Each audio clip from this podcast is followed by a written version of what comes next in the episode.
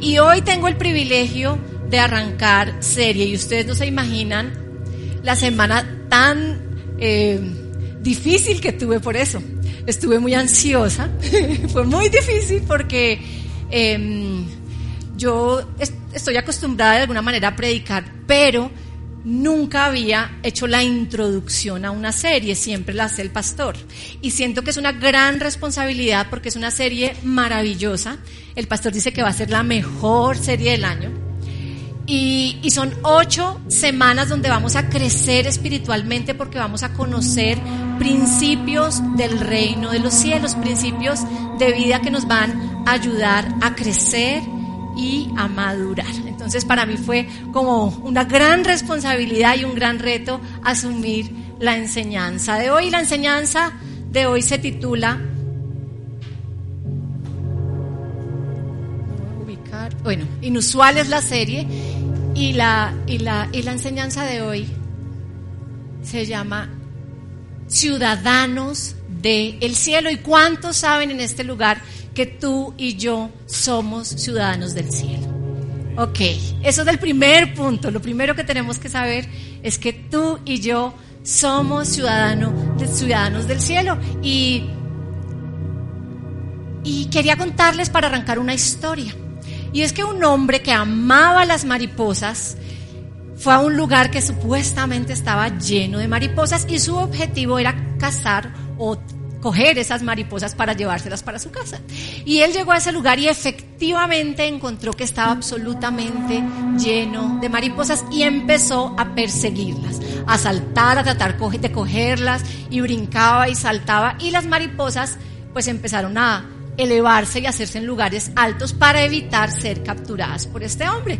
Y luego de un, un rato de intentar, intentar, intentar tomarlas, el hombre ya agotado, exhausto, se sentó, frustrado porque si bien ahí estaban las mariposas, él no las podía alcanzar. Y se sentó ahí y en medio de su frustración empezó pues como ya a descansar, así como ahorita después de semejante tiempo de adoración tan fuerte, nos sentamos y como que empezó a respirar y, y, empezó a contemplar todo ese paisaje y a ver las mariposas en lo alto, hasta que se olvidó de ellas y empezó a disfrutar el paisaje. Y la sorpresa de este hombre fue grande cuando esas mariposas empezaron a descender de lo alto. Y ellas solas, sin que él hiciera nada, empezaron a bajar, a posarse a su alrededor e incluso sobre él. Y, y ustedes se preguntarán, ¿qué tiene que ver esta historia? Y tiene mucho que ver con la enseñanza de hoy.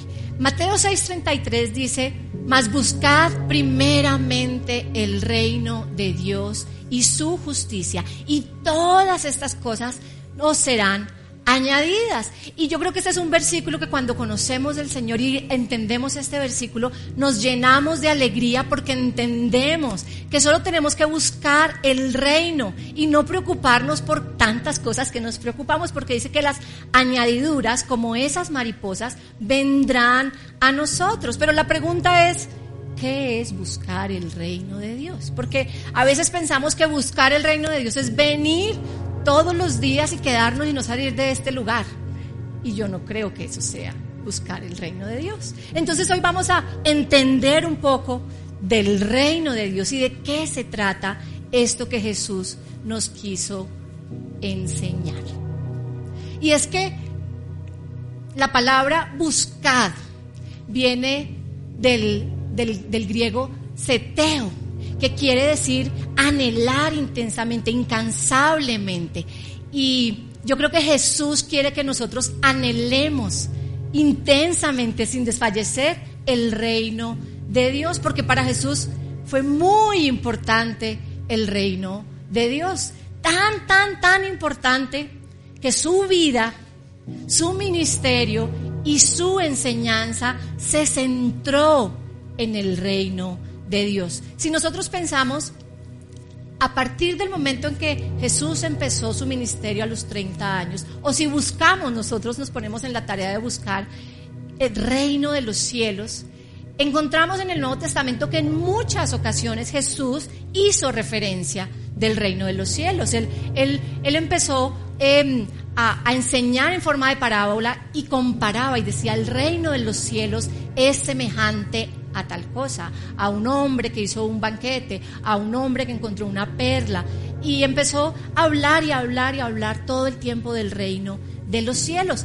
Tan importante fue para Jesús el reino de los cielos que fue lo primero que dijo en Mateo 4 cuando dijo, arrepentíos, porque el reino de los cielos se ha acercado. Y, esa declaración fue fundamental, fue el establecimiento del reino sobre esta tierra. Pero no solo eso, sino que él se encargó también de demostrar lo que era el reino y dijo que, que el reino no se trataba de palabras, sino de poder en Primera de Corintios Cuatro. Pero no solo eso, sino que cuando sus discípulos le dijeron, enséñanos a orar, él oró de esta manera, dijo, y venga a tu reino, hágase tu voluntad como en el cielo, así también en la tierra, en Mateo 10. Así que oró por el establecimiento del reino, pero esto no fue suficiente y en los últimos 40 días que él caminó con sus discípulos, dice que habló constante y permanentemente, como que enfatizó demasiado en lo que era el reino de Dios. Y eso lo encontramos en Hechos 1, 3. Así que para Jesús era fundamental el reino. Pero ¿por qué? ¿Por qué era tan importante? Porque su propia vida se trataba del reino. Donde llega la iglesia con el evangelio del reino de los cielos, llega la vida, la transformación y la bendición de Dios. Y cuando yo digo donde llega la iglesia, no me refiero a, a Cali porque llegó Iglesia a Cali en Unigroup o a Toberín porque Iglesia Bogotá se estableció en Toberín. Me refiero a donde tú llegas, donde tú llegas a tu trabajo, a tu lugar de estudio, a tu barrio, a, a, a tu colegio, a tu universidad, donde tú llegas llegas a establecer ese reino de Dios, llegas con la vida de Cristo para transformar y bendecir el lugar en donde tú te mueves. Así que tú y yo somos portadores del reino de Dios. Pero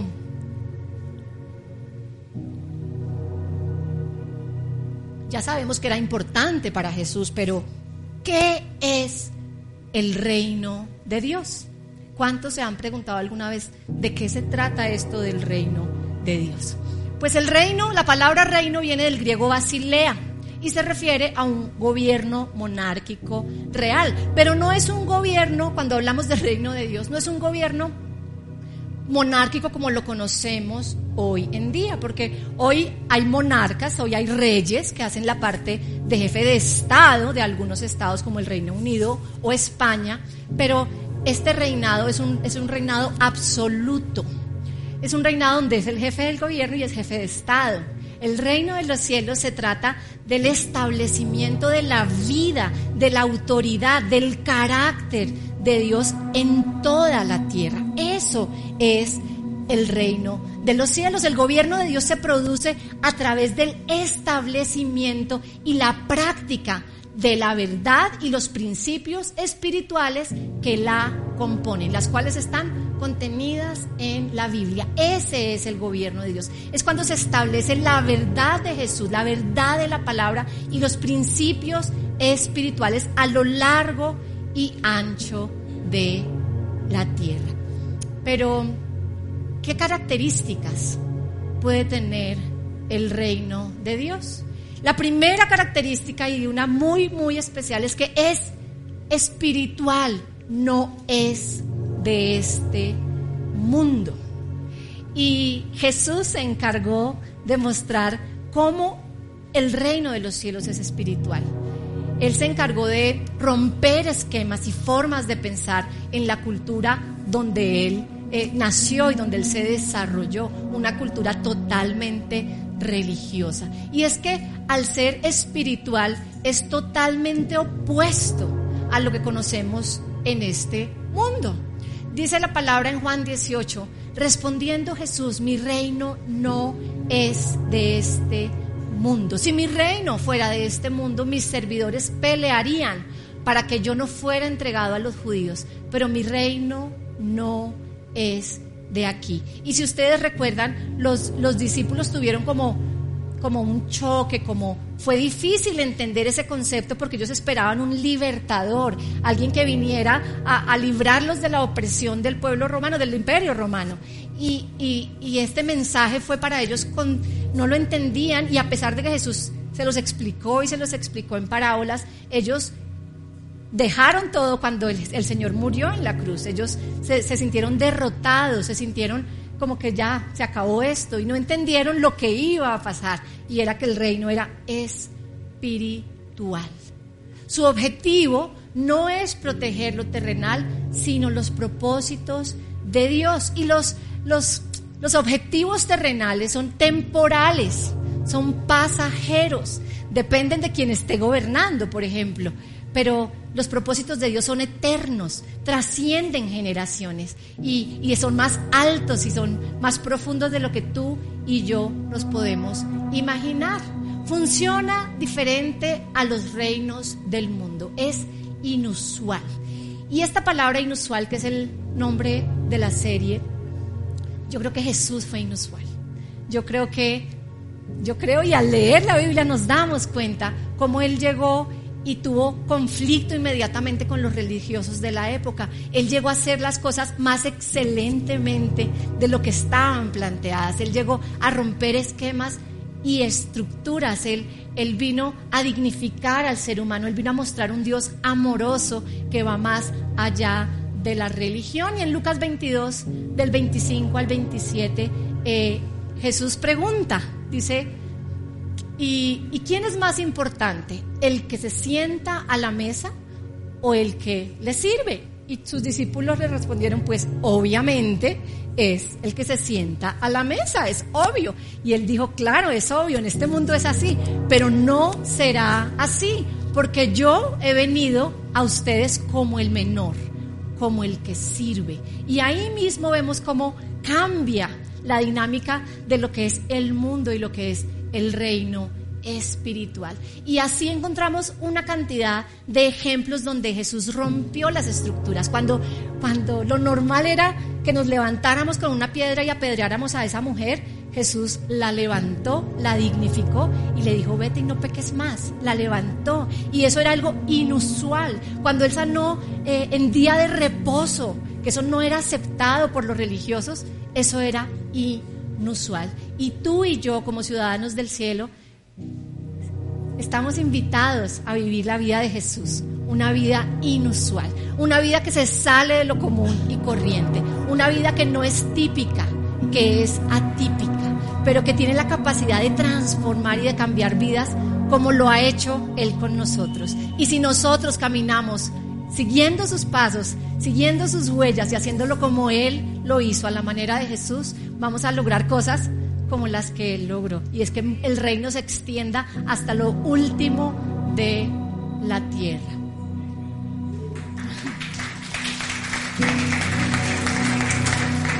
El reino también es superior en autoridad y alcance. Si nosotros recordamos un poquito la historia de los grandes imperios y los reinos que hemos tenido en la humanidad a lo largo de la historia. Pensamos en el romano, pensamos en, los griegos, pensamos en, bueno, en los imperios, pero pensamos en el último que fue el imperio otomano, que no duró mucho tiempo. Eh, eran, se, se limitaban a un periodo de la historia, tenían un límite temporal, pero el reino no tiene fin en alcance y en autoridad no, no, no se limita como los estados eh, a un territorio nacional, sino que no tiene fin, se extiende a lo largo y ancho del mundo y por todos los tiempos y las generaciones. Por eso hablábamos del Dios de, de Abraham, de Isaac, de Jacob, así podemos decir, el Dios de Diego, de Felipe, de Benjamín y del hijo de Benjamín y del nieto. Y así, así sucesivamente, porque el plan de Dios es por generaciones y es eterno. Aún nosotros ni siquiera nos cabe en la mente ese concepto de eternidad. Y una característica muy importante del reino es que Jesús vino a fundar el reino. Si Él no hubiera venido, no tendríamos este concepto ni la posibilidad de pertenecer y de ser ciudadanos del cielo. Y es que Jesús vino y se entregó, y como dijo en Mateo, en Mateo 4, 17, eh, eh, arrepentidos porque yo soy el reino y, y, me acerqué a ustedes. Y, y es la bendición más grande y el regalo más grande que Dios nos pudo dar a través de su Hijo. Él vino a establecer ese reino de los cielos al que tú y yo pertenecemos. Pero además, la iglesia es la encargada de continuar la tarea de Jesús y seguir estableciendo el reino. Y cuando Jesús antes de partir citó a sus discípulos al monte y les dio la gran comisión, les dijo, eh, eh, toda autoridad me es dada, por tanto, vayan y hagan discípulos bautizándolos en el nombre del Padre, del Hijo y del Espíritu Santo. Y, yo estaré con ustedes hasta lo último, voy a estar hasta el fin con ustedes. Y Él ahí delegó esa tarea y delegó esa autoridad en nosotros como iglesia, en nosotros, en ti y en mí. No en, no en este lugar, en nosotros como iglesia, de seguir haciendo la tarea que Él hizo y seguir estableciendo lo que Él fundó, que era el reino de los cielos. Pero además, el reino se manifiesta y se establece a través de los discípulos, no de los seguidores. Por eso Él no citó a las multitudes. Hace ocho días el pastor dijo, si yo hubiera sido Jesús, eh, yo habría dicho, me voy, voy a citar a todo el mundo, voy a llenar 80 mil personas para mi despedida y este último mensaje pero Jesús citó solo a sus discípulos y es que ese establecimiento del reino lo hacen los discípulos, no los seguidores que son tan populares en esta época, porque nos preguntaron, nos preguntamos, ¿tú cuántos seguidores tienes en tal cosa y tú cuántos seguidores? Pero un seguidor no da la vida por sencillamente te acompaña, pero si tú ya estás en las malas, pues no creo que te dure mucho tiempo ese seguidor. El discípulo, en cambio, es comprometido con una visión. el, discípulo está comprometido, en este caso, con el propósito de Dios, con el, el carácter de Cristo y con establecer el reino de Dios. Y sus principios, los principios del reino, están plasmados en la Biblia. Y es que a veces nos decimos o nos llamamos discípulos y ni siquiera ojeamos por una vez la Biblia ni siquiera le damos como la importancia a la palabra, porque ahí está todo, ahí está todo lo que el Señor nos, nos dejó, nos está, es un testamento, es, es todo lo que Él nos escribió y lo que desea para nosotros. Pero a veces desconocemos tanto la palabra que por eso es que nos equivocamos tanto también. Y un discípulo tiene que vivir los, los principios, tiene que conocer la palabra, tiene que anhelar, caminar y crecer en la palabra del Señor. Y todo esto, todo esto de, ser ciudadanos del cielo requiere algo importante y es una nueva mentalidad. Como, como Pablo decía, no, no nos amoldemos a este siglo, sino cambiemos nuestra manera de pensar y para ser ciudadanos del cielo debemos cambiar nuestra manera de pensar. Y es que si tú y yo pensamos como pensamos en este mundo, nos damos cuenta inmediatamente que es totalmente opuesto a lo que nos plantea Jesús. Y, yo les contaba a la otra parte de la iglesia en la primera reunión que, que mi hijo Benjamín estudia en un colegio eh, americano, un colegio gringo que queda aquí en Bogotá. Y cuando nosotros fuimos a conocer ese colegio, la rectora, Miss Beth, ella nos dijo, eh, este colegio no es para todos, este es un colegio, es como un pedazo de Estados Unidos aquí en Bogotá. Las normas del colegio y el programa académico del colegio es totalmente americano. El grado de los niños es americano.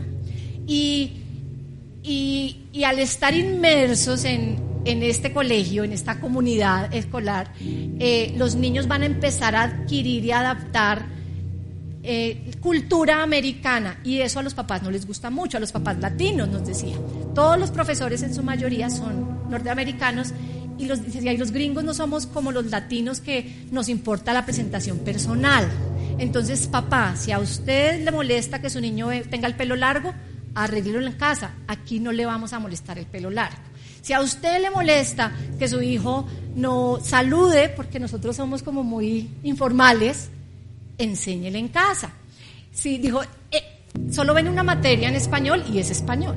Pero en español no solo ven español, sino que ven toda el área de sociales, o sea, geografía, historia, democracia, todo en español, en esa materia. Entonces nos decía, entonces van a tener unos vacíos en el, en el área de la historia de Colombia, de las fiestas nacionales, que nosotros no suplimos porque nosotros les enseñamos todo el programa americano. Entonces, si usted quiere que su hijo conozca de las fiestas de su país, llévelo a museos, haga su tarea.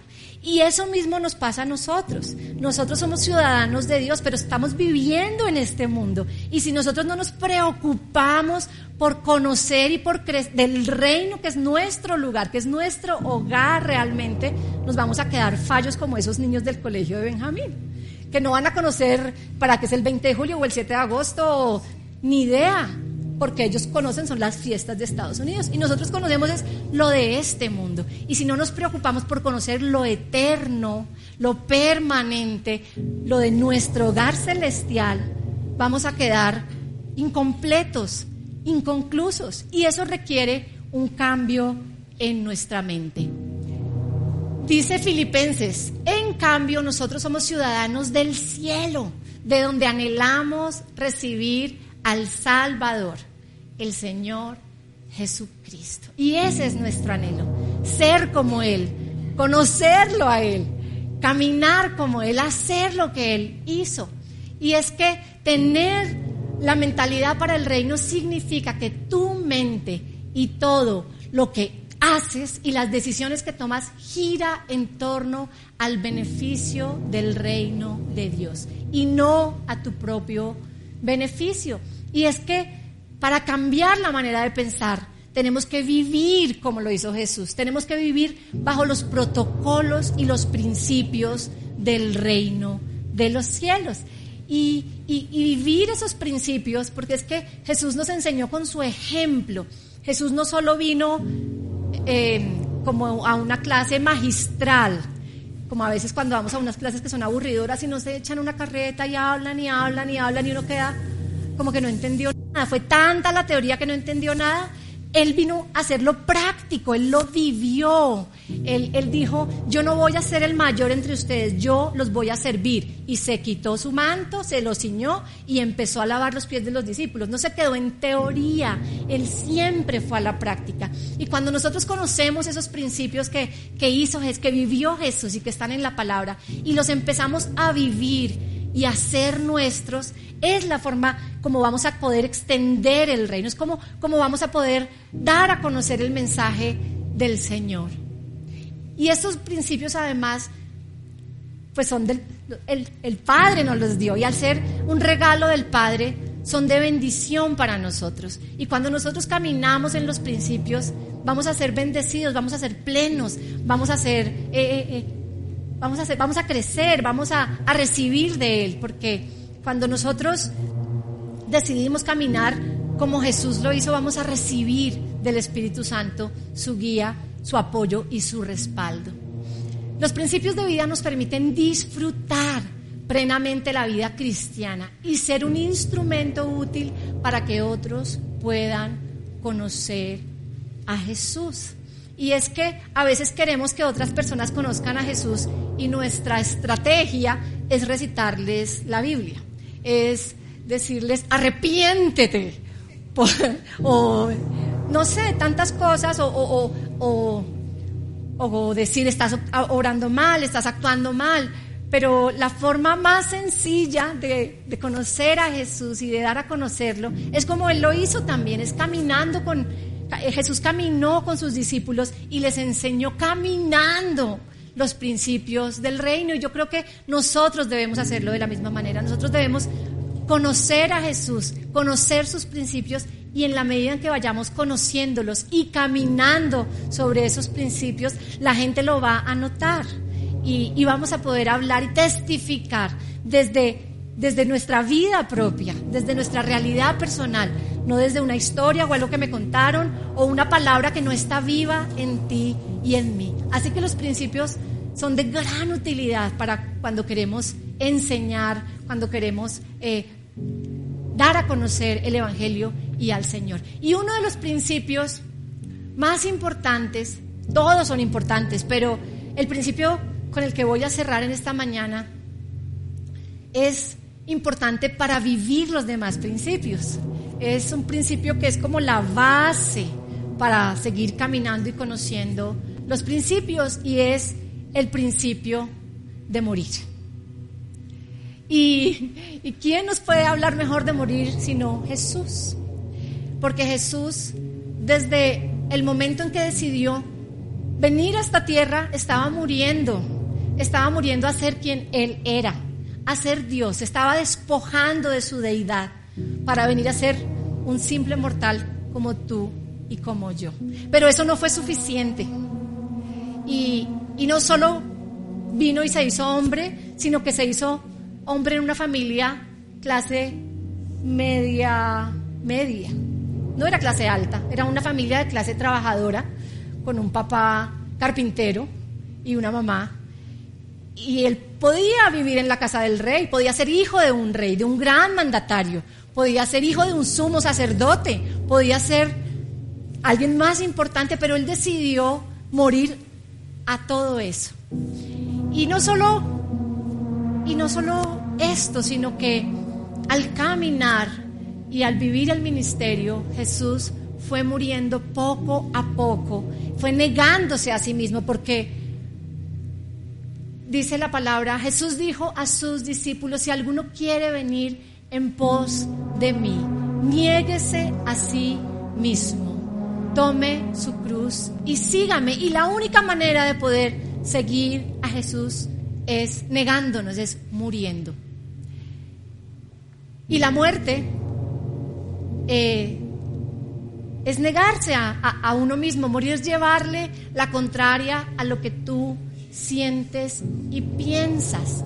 Y es que yo, pienso que cuando nosotros decidimos, por ejemplo, ser generosos, eso implica una muerte, una muerte a mis deseos personales, a, a, tener yo el primer lugar, al satisfacer todos mis deseos. Cuando yo decido, por ejemplo, perdonar, ahí estoy muriendo quizá a tener la razón, a mi justicia propia, a a mis deseos de tomar venganza. Cuando yo decido morir al pecado, eh, estoy diciéndole a mi carne que, que, muera y yo decido dar un paso más adelante y recibir la, la vida de Cristo en mi vida. Y al yo ir caminando como Jesús lo hizo, ir tomando esas decisiones, ir muriendo, eso me va, me va a hacer crecer en primer lugar, me va a hacer madurar, pero me va a hacer madurar con la vida de Cristo en mí. No se trata de mi vida, se trata de poner el reino en primer lugar, de pensar cada cosa que hacemos o que queremos o que pensamos en función del establecimiento del reino. Y si yo no perdono, eso será conveniente para el reino. Y si yo me quedo con esta plata, que no es mía, cómo queda el Señor, cómo queda el reino. Cada cosa que hagamos y que pensemos la tenemos que filtrar a través del filtro del reino de los cielos, a través del filtro de Jesús mismo. Y no hay ejemplo más hermoso en cuanto al morir que Jesús, porque Él murió desde que vino a esta tierra y sabía que venía con ese propósito de entregar su vida. Pero en ese momento de la cruz, cuando cuando él iba a entregar su vida. Él ya venía muriendo en todo tiempo de su ministerio, pero en ese instante, cuando él se enfrentó a, esa realidad y a ver todo lo que estaba pasando a su alrededor, él siguió muriendo. Él en vez de decir, Señor, ayúdame y llévame pronto a tu presencia, dijo, Señor, perdónalos, porque no saben lo que hacen. Él seguía muriendo. Y él entendió que era más valioso morir, porque dice que cuando el grano de trigo cae a tierra y muere, da mucho fruto. Y tú y yo somos ese fruto. Tú y yo somos ese fruto con el que Él soñó. Somos ese fruto que le dio fuerza para soportar esa cruz. Somos un fruto que, que, ni siquiera sabemos cuántos somos y desde hace cuántos años y cuántas generaciones estamos, pero, pero yo creo que él, ese momento fue el más difícil porque dice la palabra que todo el pecado de la humanidad estaba sobre él. Y fue el primer momento en que él no tuvo unidad con el Padre. Él todo el tiempo dijo que el Padre y él eran uno. Y la carga del pecado y lo que él estaba viviendo en ese momento espiritual hizo que él, y él dijo, por, por Eli Eli, Sabas, Matani, eso, él dijo, ¿por qué me has abandonado, Padre? Él dijo, es que yo no soy Felipe, el pastor sí se sabe todas las palabras en griego y todo eso, yo no. Pero él dijo, ¿por qué me has abandonado? Él clamó y le dijo, Padre, ¿por qué me has abandonado? Porque estoy solo en este momento, o sea, era nuestro plan, porque estoy solo. Y, y yo creo que pensar en ti y en mí y en cada persona por la que Él murió le dio fuerzas para dar ese paso de. Y, a veces nosotros sentimos que, que, lo que nosotros vivimos es, es insoportable y nadie lo podría soportar nadie lo podría eh, eh, pasar, afrontar. Pero si pensamos en Jesús y decimos todo ese proceso de muerte que Él empezó a vivir desde que nació hasta, hasta el momento de la cruz es, es, es un referente para nosotros. Es, es, es que cada vez que yo tenga que morir por algo, porque no quiero perdonar, porque siento resentimiento, porque no quiero hacer lo correcto, porque sé que es lo correcto, pero no quiero hacerlo, tengo que mirar a la cruz y decir, Señor, tú moriste por mí, tú lo hiciste, tú eres mi punto de referencia yo quiero hacerlo como tú lo hiciste. Y, eso nos tiene que animar, eso nos tiene que levantar, eso nos tiene que llevar a dar una milla extra como Él lo ha hecho con cada uno de nosotros. Él ha tenido toda la paciencia, por lo menos conmigo ha tenido mucha paciencia, pero yo sé que con todos ha tenido paciencia y nosotros tenemos que hacer lo que Él hizo y como Él lo hizo. Tenemos que aprender a amar y a dignificar en vez de a juzgar y a señalar. Tenemos que aprender a levantar, a perdonar, a ser generosos, a ser como Jesús. Y cuando nosotros vivamos esos principios y podamos caminar y ser como Él, el reino de los cielos se va a establecer hasta lo último de la tierra. A veces nosotros somos el obstáculo para que el reino se establezca. En vez de ser los trabajadores en pro de que se establezca el reino, nosotros nos no, morimos y decimos, no, no quiero y no quiero y no quiero, y, somos un obstáculo para que otras personas lleguen a Jesús. Y yo te invito en esta mañana a que, a que pensemos, Señor, ¿en qué debo morir? ¿Qué me hace falta? ¿Qué, ¿Cómo hago para ser un mejor ciudadano del cielo? Porque además Aquí no vamos a ser 100% plenos porque nuestro lugar es allá, nuestra, nuestra habitación, nuestro lugar de, de, pertenencia.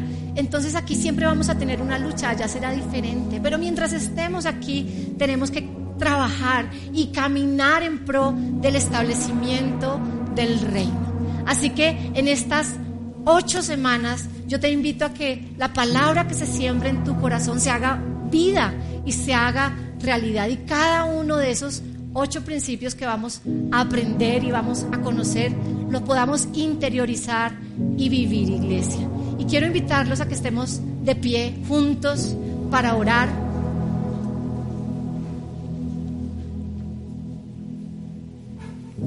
Y, y le entreguemos al Señor nuestra vida y, y le, y le digamos que nos ayude a morir, a negarnos a nosotros mismos que nos ayude a parecernos cada día más a Él. Que no queremos ser un obstáculo ni una piedra, queremos caminar de su mano y queremos establecer lo que Él empezó, lo que Él fundó y es su reino. Padre, yo te doy gracias en esta mañana. Gracias por tu amor, por tu misericordia, por tu fidelidad. Gracias por tu muerte, Señor. Gracias por todo ese proceso que tú viviste por mí, Señor. Gracias porque no te importó el dolor, no te, no te importó el sufrimiento, Señor, no te importó el desprecio, el abandono, Padre, no te, no te importó nada de, de ese dolor que sentiste, Señor. Yo creo que tú mirabas y pensabas en mí cuando lo hacías.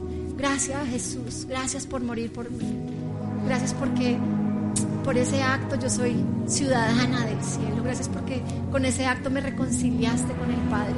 Y hoy yo me rindo y rindo mi vida y mi corazón, Señor. Yo decido morir a todo lo que me aleja de ti, Señor. Yo decido morir a todo lo que me aleja de tu propósito, Señor, de tu plan para mi vida. Yo decido morir ahora, Señor, a cada área, a cada pecado, Señor, a cada deseo de mi corazón, Señor. Y yo decido poner mis ojos y mi mirada en ti, Jesús. Y decido morir, Señor, para crecer, para que tú crezcas en mi vida, Señor. Porque quiero crecer en carácter, en conocimiento, Señor, y en relación contigo, Padre. Y te pido que venga tu reino y se establezca. Y nos uses a cada uno de nosotros en esa misión.